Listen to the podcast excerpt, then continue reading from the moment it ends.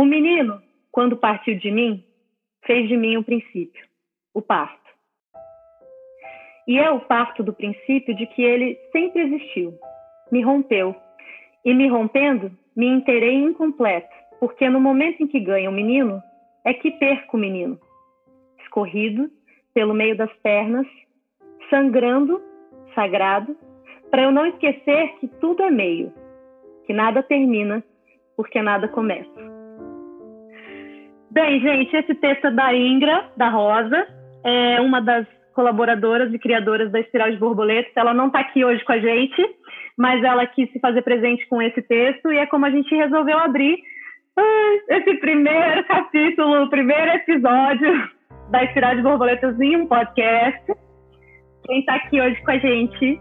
Ah, acho que eu quero, eu quero que vocês se apresentem, meninas. Acho que vai ser mulheres, aliás. acho que vai ser mais interessante cada uma se apresentar. Assim, pode ser rapidinho, falar um nome e um pouquinho de vocês, o que vocês quiserem falar de vocês. Sim. Bom, vamos lá então. Eu sou Michele, Michele Barros, é, tenho um filho de dois anos e dez meses. É, nunca me tocou escrever sobre maternidade, mas eu adoro falar, conversar. Então é um prazer enorme estar aqui nesse espaço, inaugurando esse podcast com a Espiral. É, começando por esse início, por esse começo, a gente falar sobre o parto, o que, que é esse momento. É, tenho 31 anos de idade, é, sou atriz, astróloga e é isso aí. Estamos aí para começar ver o que, que vai rolar desse nosso bate-papo. Oi, eu então. Eu sou Helena, sou atriz, não tenho filhos ainda, mas sou doula, apaixonadaça por parto, pela maternidade, é, por mulheres, é, atendo terapeuticamente mulheres que querem ser mães, que já estão grávidas, que já pariram.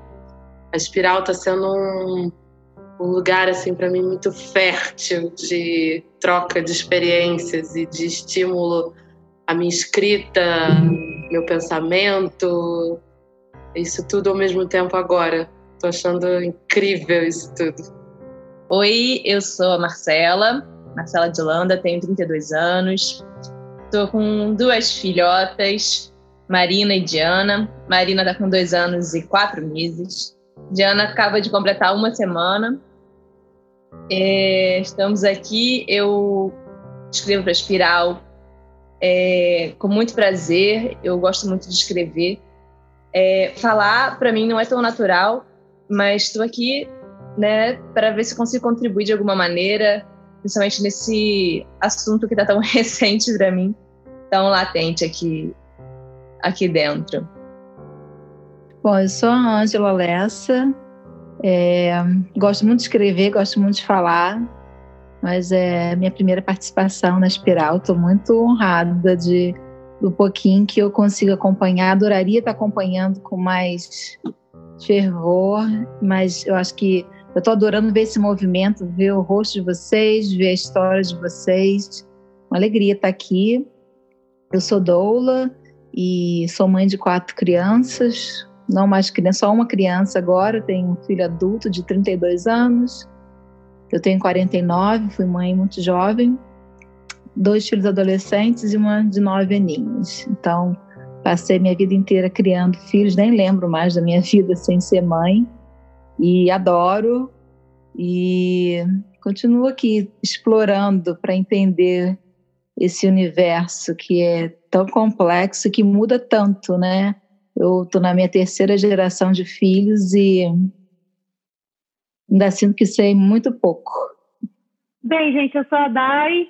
Esse movimento do, daquilo que não tem nem início nem fim, que tudo é meio, é, sou a que trouxe esse e-mail, que é a Espiral, que começou na literatura e agora está partindo aí, tipo, uma nova fase, começando uma nova fase.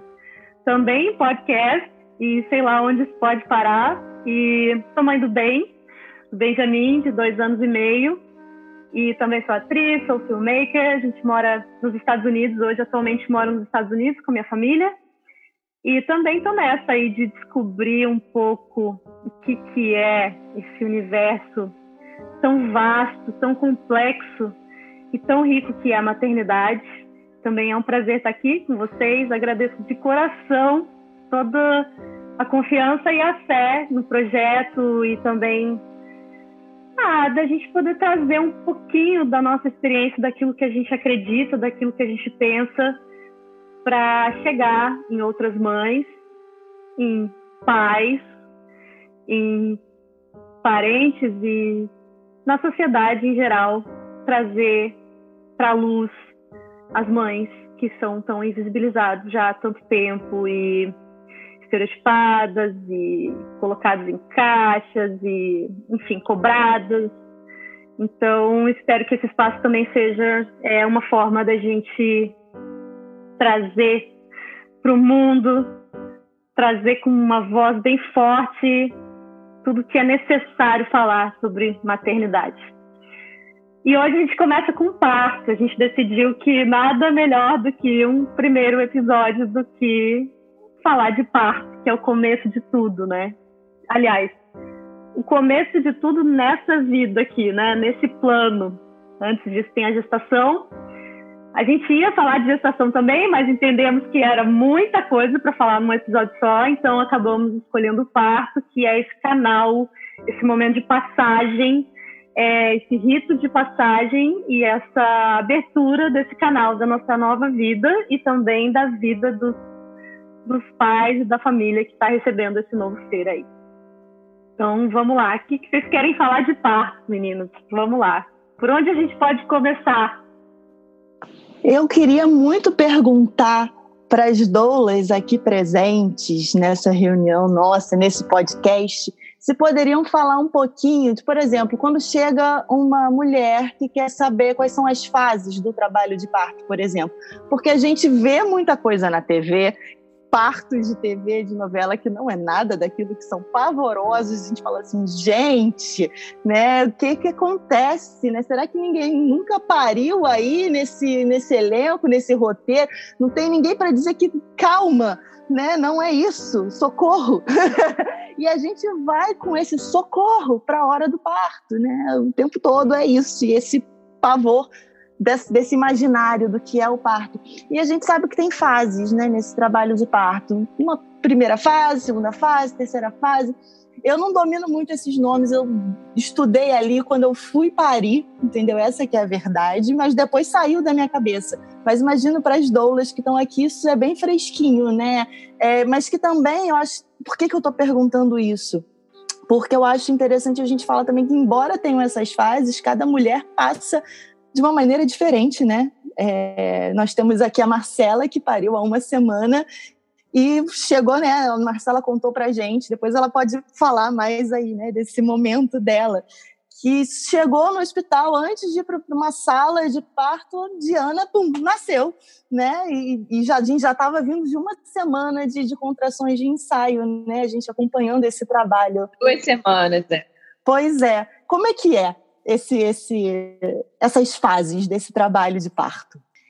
É, eu acho que é importante para as mulheres, é, principalmente as mulheres modernas, entenderem, é, terem, terem uma, uma ideia né, que existem é, diferentes fases do parto e que é, quando a gente fala de um parto longo, por exemplo, é, um parto de 24 horas, que não vão ser 24 horas daquele terror que a gente vê na televisão, né? Respondendo, é, voltando para a pergunta, para a mídia não interessa é, mostrar partos é, prazerosos, partos onde a mulher esteja é, se sentindo bem, empoderada, porque é assustador. É assustador ver, na minha opinião, é assustador você difundir essa imagem de que a mulher tem sim esse poder, tem toda essa força. É, de, é, ainda mais num, numa novela, né, num filme é, é mais comercializado. Então é interessante que a mulher sempre ache que o parto é uma coisa terrível, uma coisa dificílima, muito dolorosa, porque isso é uma maneira de controle. Essa é uma opinião minha, né, de manter a mulher sobre aquele controle de que aquilo que seria uma coisa engrandecedora para ela é uma coisa que as mulheres, principalmente na nossa cultura, evitam a, a qualquer custo. Né? Nós somos uma minoria de mulheres interessadas em realmente vivenciar o parto. E normalmente quando você pergunta uma mulher é, que ela te, teve um parto rápido, ela vai, ela vai falar, a gente pergunta, mas e ontem? E dois dias atrás, uma semana atrás, o que, que aconteceu? Normalmente ela tem uma história para contar. É muito raro quando a mulher não sentiu nada e pariu assim, do nada, né? Então ela vai passando pelos estágios. É, eu, eu, assim, na minha opinião, tem duas coisas. Tem uma mulher que não tem consciência corporal e ela não percebe que aquilo ali, que está acontecendo alguma coisa no corpo dela, ou uma mulher que já tem um filho, que tem normalmente um filho pequeno. Trabalhei muitos anos com uma midwife, né, uma parteira, que falava isso. O, o, o, segundo bebê, o terceiro bebê, eles são rápidos que a mãe está ocupada com o filho mais velho, então ela nem percebe, né? Então ela acha que é só uma dorzinha aqui, uma dorzinha ali, quando vê o neném já está saindo. Então, esses estágios, ele tem um propósito, eles devem ser vividos, né? Eles não devem ser... Às vezes a mulher, ai, quero um parto super rápido. Porque ele tem, os estágios do parto têm, tem esse propósito de ir preparando a mulher, né? Ela vai começando a sentir... Às vezes ela começa não, não conseguindo dormir direito, ficando incomodada com a posição, já o bebê é, se posicionando, já mudando de posição. Aí vem as contrações, às vezes a mulher fica contraindo por quatro horas, tem certeza que está em trabalho de parto, ele trabalho de parto para, entre aspas, né? Ele nunca para, não existe falso, né? Falso trabalho de parto, né? Essa, essa, esses nomes que vão colocando, né, na, na, nas funções femininas são altamente irritantes, né? Como se o corpo fosse enganar a mulher, né? O corpo nem engana o mundo, é muito pelo contrário. O corpo vai dando sinais para a mulher, dizendo: ó, oh, vai se preparando aí, toma e vai, vai tomar um sorvete, vai passear com, com a família, vai ver um filme, porque eu estou chegando e a festa vai acabar. Então, é, é, essa, e para algumas mulheres tem um ritmo, né? É, mais assim, mais dentro da, daquilo que é que, que há muitos anos né, foi, foi divulgado, não, que a mulher vai dilatando um centímetro a cada hora, é, ou então ela vai ficar. O trabalho de parto dura em torno de 12 horas, tudo isso é bobagem, entendeu? Quem trabalha acompanhando o parto, quem ouve histórias de parto, quem é mulher, que tem amigas, vai perceber isso que tudo isso é uma bobagem. Então, eu, eu é, pessoalmente, assim, no meu trabalho, eu nem, nem gosto de falar de estágios, os, os, os estágios do trabalho de parto, porque cria uma expectativa, cria uma expectativa que ele tem. Eu adorei esse texto do, do, do da, assim, da abertura do nosso papo, porque o parto também é assim, não tem início, meio e fim, entendeu? Ele às vezes ele aquele aquele fim, o neném nascer ainda vai ecoar ainda por meses na vida da mulher, né? E o começo, às vezes, a mulher nem entende que eu tô, não com certeza que eu estou com trabalho de parto, quando vai ver, a mulher está com 6 centímetros, né? Então, é, existe um progresso, né? Sim, da mulher começar, as contrações vão ficando mais intensas, né? Depois vem a hora do expulsivo, vem a, a placenta, mas eu acho que isso, eu cada vez menos encorajo as, as mulheres a se focar, porque é uma coisa é igual muita coisa que a gente estudou na escola, que a gente esquece, não tem propósito nenhum na hora, você não vai ficar lembrando, ah, eu estou em qual estágio? Eu estou em transição. Às vezes a mulher está com dois centímetros e ela já está em transição. E ela vai ter esse bebê daqui a 50 minutos. Então, já começar, quando as mulheres que estão ouvindo a gente, que estão começando essa jornada de busca de informação, é, focar menos nessas informações práticas e, e focar mais em se preparar espiritualmente para esse, por esse evento, viver esse evento sem querer entender, ah, eu estou nesse estágio, estou aqui, estou pronta para puxar. é, né, delegar isso para alguém. Ai, será que eu estou com 10 centímetros? Pera, quando você estiver com 10 centímetros, você vai sentir, né? aquela cabeça vir. Eu não tenho ninguém para dizer. Entendeu? Então, assim, eu acho que tirar um pouco dessa coisa dos estágios e sentir, viver, eu acho que é um, um bom caminho. Perfeito. Eu queria pegar o gancho para comentar algumas coisas que eu. É, quando a Angela falou assim, ah, é, é, não sei se foi a Angela, se foi a Michelle, falou: será que ali ninguém pariu ali, pessoa que estava fazendo aquela cena? Muito provavelmente não, muito provavelmente todo mundo ali em volta não sabe do que se trata. Primeiro, porque esse é um universo permeado por homens, e segundo, porque a gente aqui, falando de Brasil, a gente está numa realidade cesárea muito grande há longos anos. O que significa que a gente não tem essa troca de informação entre mulheres, né? Que muito antigamente existia de uma mãe que já tinha parido três vezes, quatro vezes e que ia dar esse suporte à sua filha ou à sua nora, a avó que chegava e que fazia os rituais é, do sagrado feminino, ainda que sem esse nome, né? Porque eu, às vezes acho que quando a gente fala de sagrado feminino, é, eu acredito muito na potência nesse, desse nome, mas às vezes eu acho que as pessoas acham que é uma coisa assim fora da realidade, daquelas mulheres que vivem no interior, e não é nada disso, né? A gente está falando de uma coisa muito mais do dia a dia, do nosso sagrado, né? De compreender nosso corpo como um templo sagrado, a nossa existência como algo sagrado como algo digno de ser celebrado. Então, as mulheres realmente não têm esse conhecimento, não sabem do que se trata. E aí, no, no, meu trabalho, eu vou um pouquinho diferente do que a Angela fala, porque eu acho que aqui a gente tem duas realidades, né? Isso. Meu Deus, eu ouvi dizer que a filha da vizinha, da prima, da cunhada da minha tia ficou uma semana em trabalho de parto. Ou ainda a realidade da televisão de ai meu Deus, a bolsa rompeu, tá nascendo, segura o hospital, nasceu. Cinco minutos. E nem bem é uma coisa, nem bem é outra, né? Primeiro que, quando Michelle fala cada mulher é uma mulher, fisiologicamente, toda mulher passa por todas as fases do trabalho de parto. Não tem como pular etapa. Não tem como, ah, para mim não rolou de ter. Não tem como. Você vai passar por todas as etapas. Mas como cada mulher vai viver essas etapas é muito único, porque é aquilo que aquela mulher precisa. Eu sempre falo que parto é travessia.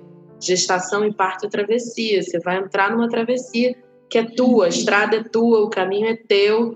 Você vai ter gente do teu lado te apoiando, te, sabe, como nas maratonas, dando água, dando aquela força, te dando aquele suporte, mas o caminho é teu, a travessia é tua, a experiência é tua. Então cada mulher vai viver aquilo de uma forma, mas todas vão passar pelas fases. Então eu sinto necessidade de informativamente falar para algumas mulheres sobre essas etapas, falar um pouco sobre a fisiologia, sobre a estrutura do corpo, porque, como a Angela mesmo pontuou, a nossa realidade é de mulheres que não têm o menor contato com o seu próprio corpo, que não sabem do que se trata. É, é, e pode parecer meio absurdo, mas é, é, muito mais profundo do que a gente possa imaginar, né? E, então eu acho importante falar é, lá nos primeiros encontros ainda vamos ver, vamos entender o que, que vai acontecer com esse corpo. Tem mulher que acha que a dilatação, por exemplo, é do canal vaginal. O canal vaginal não dilata. O canal vaginal ele expande, ele é elástico, ele é uma musculatura que, que se expande e se contrai naturalmente. Então, o que está dilatando efetivamente? Então, acho importante falar, mas na hora, na hora lá, já na frente, nada disso interessa. O que interessa é justamente você conseguir se desconectar de todas essas informações racionais e se conectar com o que de fato importa, que é o que o teu corpo está te dizendo, e, e, e, reagir naturalmente, instintivamente com o que você nasceu já sabendo instintivamente fazer dentro de um trabalho de parto. Eu queria ouvir um pouquinho da Marcela, já que ela foi citada também na pergunta e já que tem uma semaninha que ela acabou de passar por essa experiência, queria que ela contasse um pouquinho pra gente, assim, como foi tudo, antes da gente entrar nos, nos detalhes disso tudo, assim, que acho que é importante também. É, começando pela questão né, dessas fases do trabalho de parto, eu no primeiro estudei e, e, e pesquisei sobre isso e tudo, Mas tem coisas do primeiro que eu achava que sabia e só, só entendi no segundo, por exemplo. É essa questão dos pródromos, né? Da, dessa primeira fase do trabalho, que dizem que não é trabalho de parto, mas como a Angela falou, para mim é. Pode ser em outro nível, mas é um trabalho de parto. Então, na minha primeira, no meu primeiro parto, eu tive, eu senti, eu, eu, eu senti o dia que ia acontecer e eu acordei com as contrações no dia que eu achava que ia acordar e foram 12 horas assim de, de com essas contrações antes de buscar o hospital e cheguei lá com um, um de dilatação, né? E aí lá, e para mim aquilo era o trabalho de parto. E falaram: olha, tá com um, você pode ir para casa, pode demorar duas horas ou duas semanas. E eu ficava, fiquei, mas como assim? Duas semanas? Já tô aqui há 12 horas, como que vai demorar duas semanas? Não é possível, ela tem que nascer hoje.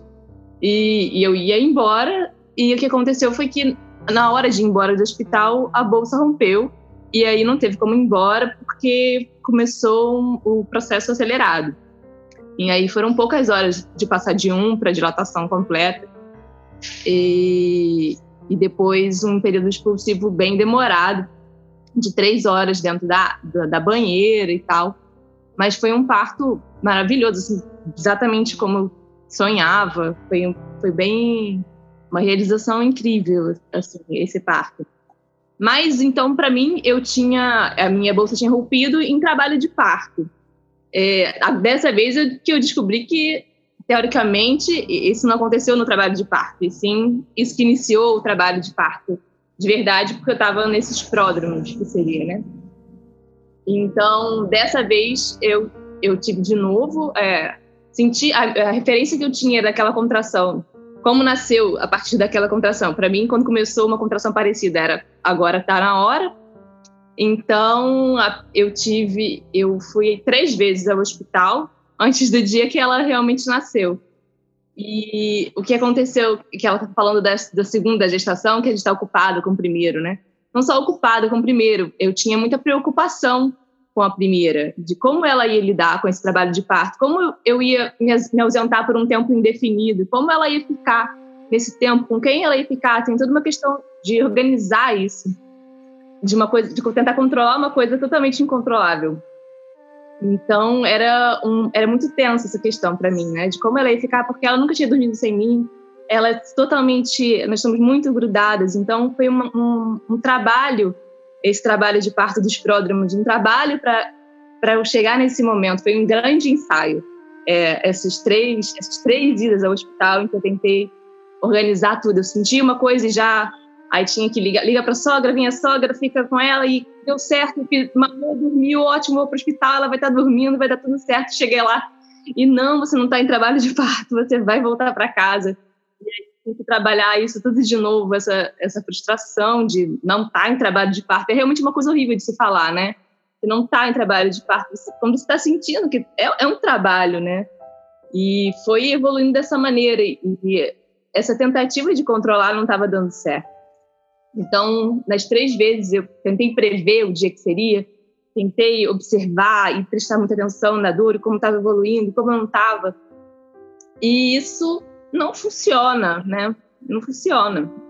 Então, eu cheguei, a, foram uma, as três vezes foi à noite e deu certo e, e de uma certa maneira me preparou, que eu vi que ela conseguiu dormir, ela sobreviveu sem mim essas horas, eu voltei depois de dormir do lado dela, mas ela estava ali, estava bem, e ao mesmo tempo me preparando para esse momento. Assim como a Angela falou, eu fui ao cinema, fui fazer as coisas que eu gostava nessas semanas, fui aproveitar esse tempo e trabalhar na minha cabeça essa chegada. E foi muito importante para mim essas duas semanas dessa vez, para transformar certas coisas, transformar o medo da chegada, de não dar conta, e transformando isso numa, numa vontade imensa de receber ela, né? A cada vez que eu ia no hospital e voltava, era, nossa, mas uma necessidade maior de, de ter ela aqui com a gente. Então, assim, quando realmente aconteceu, eu fui, eu estava no movimento contrário, eu não estava tentando controlar, eu não estava tentando acelerar, não estava tentando fazer funcionar, eu estava meio que negando. eu comecei a sentir e aí falei, ai, não estava no momento é, é, como é conveniente, né? Não é parto não é conveniência. Então eu fiquei, ah, deixa eu dormir um pouco pensando com a dor. Não, deixa eu tentar dormir amanhã de manhã, agora tá de madrugada. Como que eu vou fazer? E aí eu passei esse trabalho de parto acordada, eu e ela, basicamente, no banheiro. É, eu sabia que tava, o que estava acontecendo, mas eu não sabia que ia ser tão evoluir tão rápido. É, eu preferi ficar sozinha com ela. E outra coisa é totalmente diferente. Por exemplo, Marina nasceu na água e eu adorei e, e achava que eu ia querer ficar na banheira dessa vez. Na segunda, eu tentei tomar banho e, e não conseguia e me não, me, não dava para mim. A água, o contato com a água foi totalmente é, não tinha a ver com, com o parto dela. Então, assim, aí quando chegou umas três e meia da manhã, que começou a apertar um pouco a dor, eu acordei o meu marido e falei, olha, é, tá acontecendo aqui, tá aumentando, não tenho mais como ignorar, então a gente vai ter que fazer alguma coisa. Aí ele queria ir para o hospital e eu falei: Olha, mas como que a gente vai para o hospital? A Marina dormindo de madrugada, vou largar ela, vou levar ela, não tem o que fazer no meio da madrugada, tem que esperar. E aí, sorte que nesse falta de horário de verão, né, clareou cedo, chamei minha mãe, ela veio e eu fui, só que já estava, eu já estava sentindo vontade de fazer força, eu sabia que estava no expulsivo em casa. E era outra coisa que eu temia, assim, eu queria sempre ir logo para o hospital, porque eu tinha medo do caminho, de descer, as, eu moro no terceiro andar, de escada, descer escada em trabalho de parto, como eu ia pegar daqui Tijuca, Laranjeiras, no trabalho de parto, com uma dor grande que eu lembrava que era, né? E acabou que eu tive que passar por isso mesmo, porque na hora eu tava. Eu, eu, quando bateu a adrenalina do expulsivo, eu fiquei meio travada. Eu falei, e agora? Eu não quero que ela nasça aqui, no banheiro de casa, sem nenhuma estrutura, também não quero passar pela dor no caminho. E aí eu não sabia o que fazer, estava com medo de ir, medo de ficar.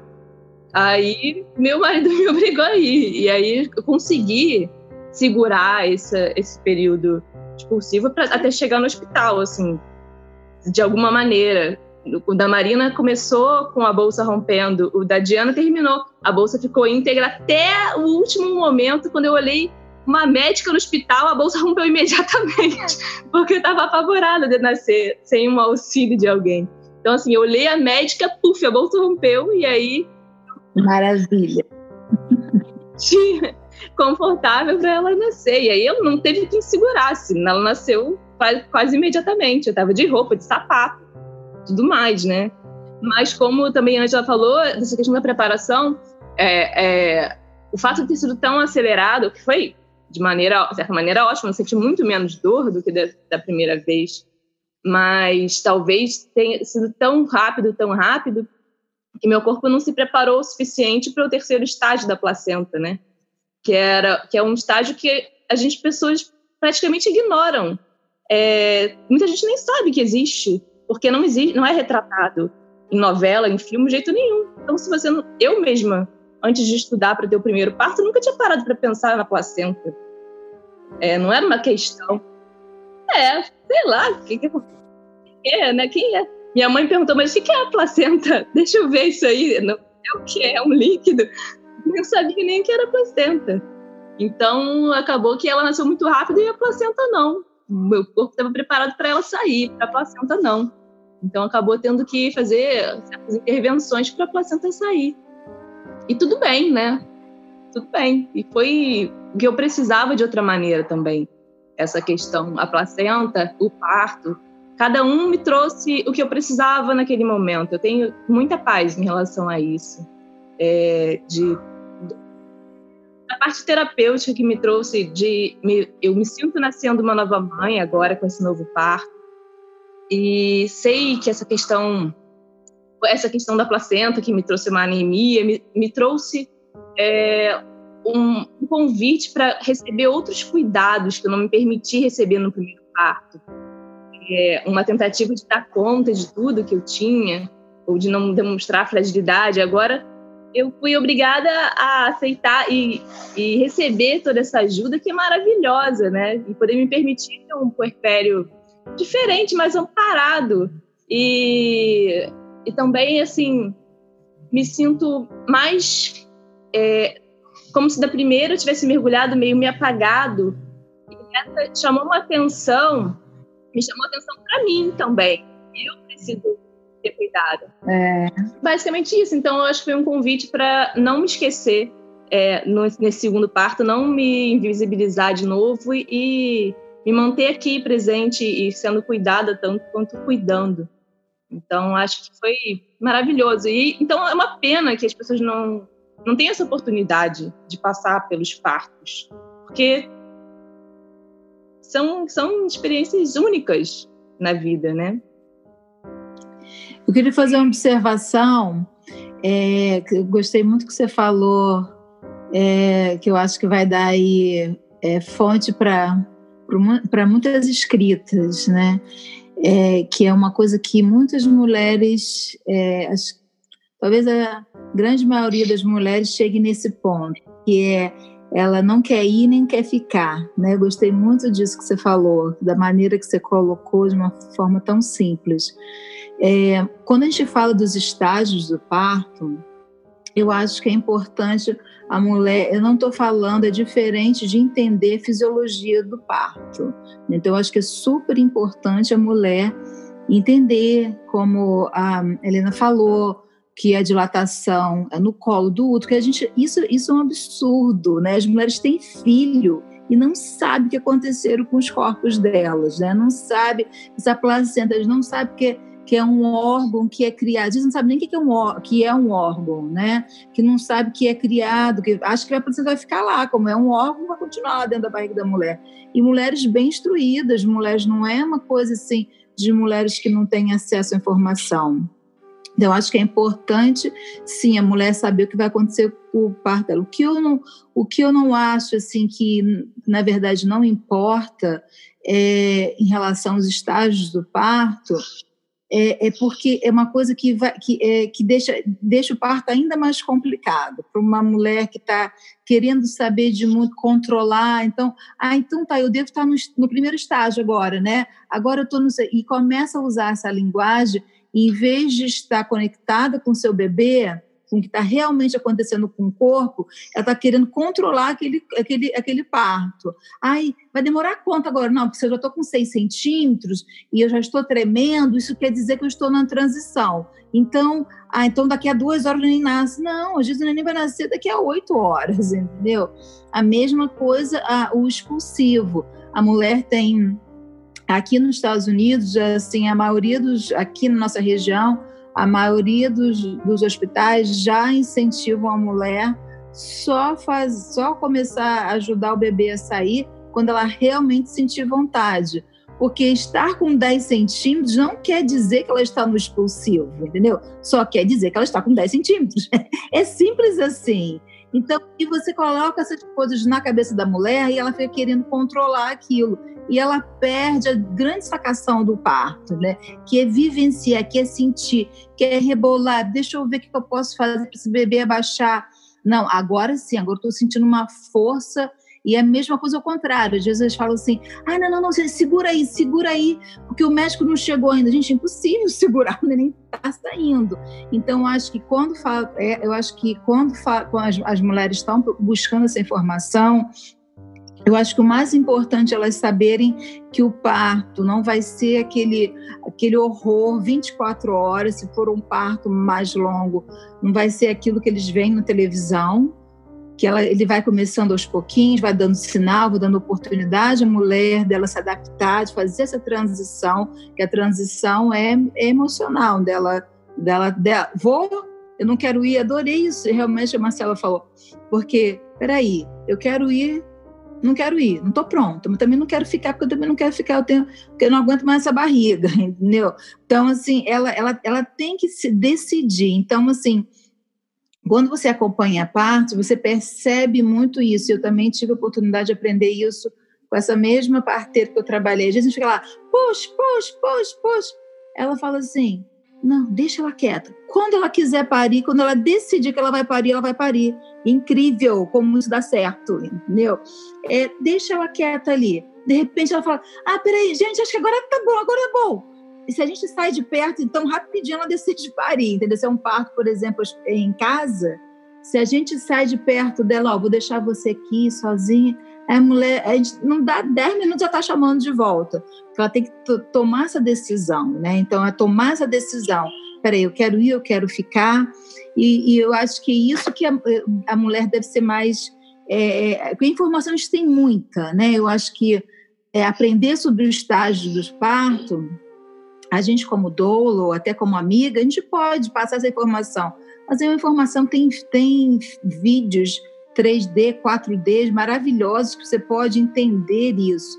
Mas quando a gente está falando de preparação, de realmente a mulher entender que vai acontecer isso, mas que ela tem que sentir, que não é uma matemática, não existe matemática nesse parto.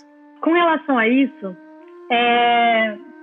como, é, como é que é isso? Assim, Para quem está escutando a gente agora e que ainda não pariu, ou que vai parir, que está se preparando, que está se informando, que está lendo, ou que na verdade nem começou a se informar, mas a partir desse, desse podcast está aqui tipo, começando a sentir uma vontadezinha de mexer nisso e cursar e ler e pesquisar.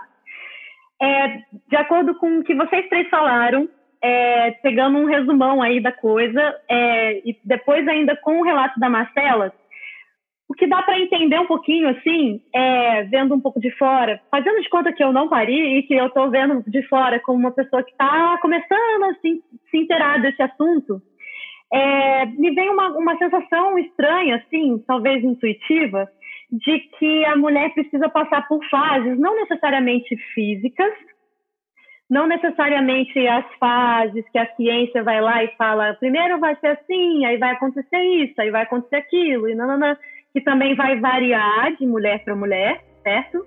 Algumas vão ter bolsa estourada, outras não, algumas vão começar, enfim, também é relativo, né? Assim, você pega uma média e fala e tal.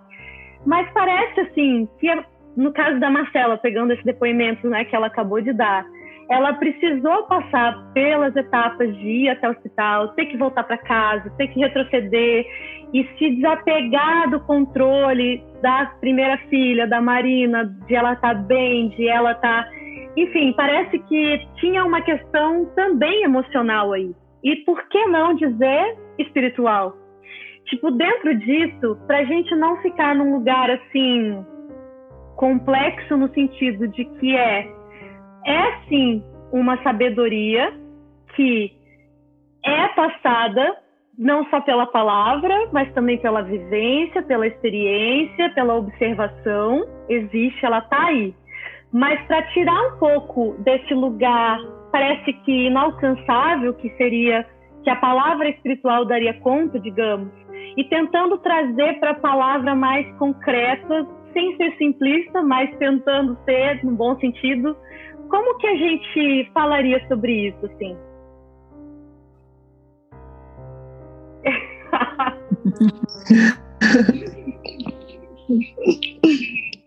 é difícil, né?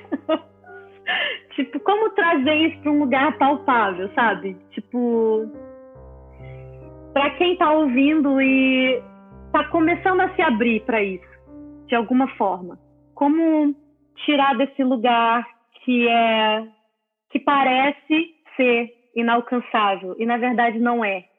É o autoconhecimento, né? Aqui, como somos uma, duas, três, quatro é, mulheres que vêm do palco, do teatro, talvez até por isso o nosso interesse em falar é, dessa naturalização do que é natural, dessa consciência corporal. Enquanto eu ia ouvindo você falar, Lele falando, assim, gente, cancela todas as preparações de parto, vamos dar aula de expressão corporal para essa mulherada, entendeu? Porque é se ouvir, é aprender a ouvir o seu corpo, não são só, não é aquilo que a gente lê que vem de fora para dentro, é, nem aquilo que a gente está vendo ali acontecendo, instituído, né, que dão para a gente, mas o que a gente está enxergando dentro da gente, esse olhar interno, essa percepção, opa, mexeu aqui. Isso foi o que me guiou no meu parto. Chegou um momento, porque assim, a, a Lelê também falou uma coisa muito importante, né? É, que a gente vem de uma cultura de cesárea absurda, né? É, e que todo esse papo aqui, enquanto eu estava ouvindo, eu estava me sentindo num sonho, realmente num sonho, porque é completamente fora da realidade. É, eu, na minha experiência, eu tive que lidar com um obstetra me pressionando, dizendo que se a partir daquele momento ali meu filho estava correndo risco de vida, sabe? E eu sabia que não, mas eu levei no meu limite, no limite da minha força, no limite da audição do meu corpo, do que o meu corpo dizia. Quando eu cheguei no, quando eu falei assim, cara, daqui para frente eu posso apagar, eu tive essa consciência, eu posso perder minha consciência. E se eu perder a consciência aqui, não tem mais ninguém por mim nem pelo meu filho. Então eu vou me submeter agora. Cheguei, aí eu fiz a minha escolha. Né? Eu escolhi, ok, aceito o que você quiser me dar para me livrar de você, não ter que mais olhar para sua cara e ter meu filho no meu braço, sabe? Mas essa foi o meu corpo que disse. E foi o meu corpo brigando o tempo inteiro. E o que, que ele queria fazer, Mi? Ele queria acelerar o meu parto. Ele queria que, que a minha bolsa tinha acabado de estourar, eu tinha dois centímetros de dilatação. E pode preparar a sala de parto. Assim, peraí, nosso combinado não foi esse. O nosso combinado foi um parto natural. Todo mundo sabe que criança não vai nascer agora. Você sabe, eu sei. E aí eu já tive que abrir minha voz alto no ambiente, entendeu? Assim, todo mundo aqui sabe que isso não é possível, isso não vai acontecer, sabe? E eu não vou, pode preparar o quarto. E ficou aquela coisa estranha, assim, eu tive que peitar o obstetra para e levei 12 horas, né, nessa, até eu não aguentar mais realmente e falei assim, ok. Né, e já estava aquela voz dizendo que eu estaria colocando meu filho em risco, né, e que mentira, completamente mentira. E a gente vai com essa consciência, né? Ter a consciência também não, não impede a gente de, de passar por essas violências também, né? Porque você tá ali, você tá refém de um sistema, de uma estrutura e chega uma hora que você só quer seu filho nos braços mesmo, mais nada. E o médico também está refém, né? Ele também está preso a esses estágios. Por isso que eu, assim, esses estágios não me interessam e que eles conhecem, que eles acontecem, a gente sabe o que acontece. A Marcela deu, também fez uma, falou uma coisa também que, que assim, que essas coisas me aborrecem, sabe? Que ela falou assim, não, eu estava com um incentivo só depois, aí eu, depois que eu fui saber que eu só, eu estava, só comecei o trabalho de parto depois que a minha bolsa estourou. Isso não é verdade, entendeu? O trabalho de parto, ela começa quando a mulher começa a sentir entendeu? Quando ela começa, é, é, aquele movimento dentro dela começa a acontecer, tem os pródromos, tem, tem a fase latente, tem a fase ativa, tudo isso é visível. Mas a gente não pode tirar da mulher que está achando, né? Ela está dizendo, eu estou em trabalho de parto. Aí depois, não, na verdade você não estava, só depois que a bolsa estourou. Às vezes a bolsa nunca estoura, e às vezes, às vezes a bolsa estoura e o trabalho de parto não começou. Fica, pode, pode ficar semanas sem começar, né? Se, se a gente estivesse é, num ambiente que permitisse isso. Começar, a bolsa estourar não quer dizer que o trabalho de parto vai começar e nem tem que começar, né? Tem que ter um profissional especializado, preparado para acompanhar aquela mulher. Então, assim, é, eu acho que esses estágios, eles são. É, a mulher pode saber o que, ele, que ele vai acontecer, mas ela tem que sentir. E ela não pode ter tirado. Eu lembro que no meu último, no meu último parto, que foi em casa, a, a, eu estava caminhando e aí eu virei para minha parteira e falei assim: Eu acho que minha bolsa estourou. Você pode dar uma verificar ela? Aquilo, olha, nunca vou esquecer dessa frase. Foi uma frase assim que ela que acho que, é, que realmente que deu deu destino final que da, do meu parto. Ela falou: não, se você acha que sua bolsa estourou, sua bolsa estourou. Aquilo para mim foi tudo, entendeu? Porque a mulher não precisa ficar sendo examinada para saber se estourou, se, se, alguém dizer, não, você está em trabalho de parto, você não está em trabalho de parto, entendeu? Ela pode ser, sim, avaliada, olha, realmente, uma, uma mulher com um centímetro sem nenhum outro sintoma, ela não tem nada para fazer no hospital. Então, o hospital realmente está fazendo benefício para ela mandar ela para casa. Mas a mulher pode estar com, eu já vi isso acontecer algumas vezes, de chegar no hospital, tá com dois centímetros, ser mandada para casa e a mulher, não, mas eu não vou, principalmente aqui que a gente a gente mora muito distante, né? A, distância, a gente percorre muitas distâncias para fazer tudo. E, e ela falou: Não, mas eu não me sinto à vontade de voltar para casa e depois ter que pegar um horário de rush.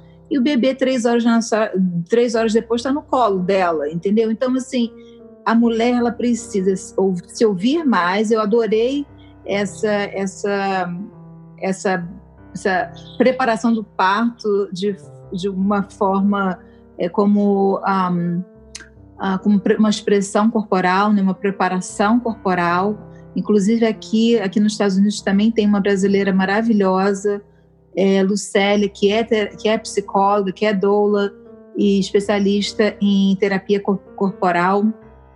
Ela vai adorar ouvir isso, ouvir que outras as mulheres espontaneamente já estão buscando isso, porque é toda a teoria, toda a base do trabalho dela. Acho que as mulheres precisam primeiro conhecer mais seus corpos, ficar menos dependente, mesmo que seja um provedor de saúde que ela confie muito, ela entender o corpo dela, ela perceber o corpo dela e falar não, é, não, eu acho que eu posso ficar mais um pouco. E eu acho que a história da Marcela é um exemplo excelente de é, para a gente perceber que realmente a mulher ela controla o parto. Você vê que ela foi ali, não, não estou na hora, não estou preparada, não sei o quê. Quando ela resolveu, e ela só foi porque tinha que ir mesmo, era, era, era, era, era finalmente, mas e mesmo assim, ela, não, peraí, mas como é que minha mãe vai chegar aqui no meio da madrugada? Você mora no Rio, né? Não, nem arrisca, vai botar sua mãe nesse risco. Você vê como que a mulher tem sim uma participação a parte é, é, mental da mulher tem uma importância enorme na, na, nesse processo do parto e é uma coisa que a gente deveria explorar muito mais, que a gente explora ainda muito pouco. Tá, aí com relação a isso, como que ficam as mães que passaram por partos que é, não necessariamente é, fizeram ou puderam escolher ou controlar, só porque a gente usou essa palavra para a gente também ir para um outro lugar também dessa discussão. Tipo, ah, eu é, vou, vou falar de mim. É, no meu caso, não foi um, um, um, parto traumático, não foi. Mas eu não queria ter tomado a anestesia que eu tomei. Então, durante muito tempo, carreguei isso. Tipo, não gostaria de ter tomado anestesia, gostaria de ter tentado, gostaria de ter chegado no expulsivo sem, sem que eu tivesse tomado anestesia, para que eu pudesse tentar sentir isso, sentir o meu filho chegando.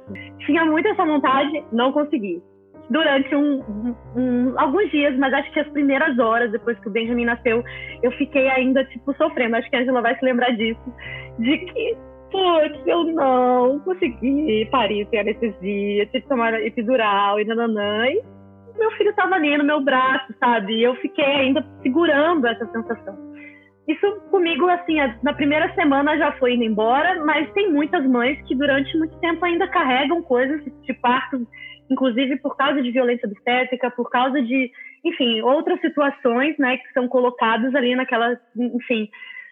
Agora falando disso, né, a mulher controla o passo, mas ela também controla até um ponto, né? E a, partir daquele ponto também.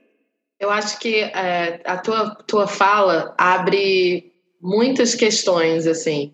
Primeiro é a gente entender que no momento em que a gente está vivendo, é importante a gente empoderar mulheres, levar informação para as mulheres, as mulheres terem conhecimento do sistema de saúde em que a gente está inserido. Eu não tenho muito conhecimento sobre como é o sistema de saúde nos Estados Unidos, mas sei que as mulheres geralmente parem, têm seus filhos com as MIDs, né? não, não é necessariamente com o médico. Aqui no Brasil, por exemplo, as parteiras, as enfermeiras que, que são parteiras, né? A gente também tem que começar a usar essa palavra parteira, desdemonizar essa palavra, porque ela é cercada de preconceitos. A gente aqui no Brasil usa parteira, quando a gente fala de parteira, a gente pensa naqueles lugares do interior do Brasil, de mulheres.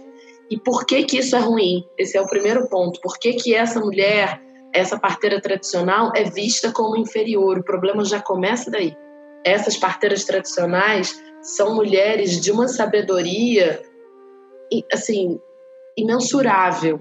Então, a gente devia muito olhar para elas, porque elas são mulheres que não são dependentes disso que a Angela falou, das fases do trabalho de parto. Elas não precisam de um monte de aparelho, elas não precisam monitorar tudo, elas não têm essas necessidades. Elas têm uma habilidade que eu acho que falta agora aos médicos e, de uma maneira geral, ao corpo de atuação dentro do, do, do espaço de saúde, que é o de olhar a mulher. Você tem que saber olhar a mulher e não medir para saber quantos centímetros.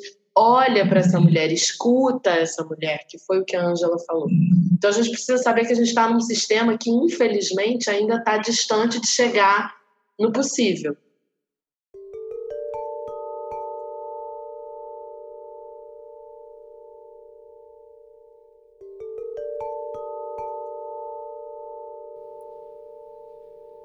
E assim termina a primeira parte do episódio número 1 um da coluna Espiral de Borboletas do Ressonâncias Podcast.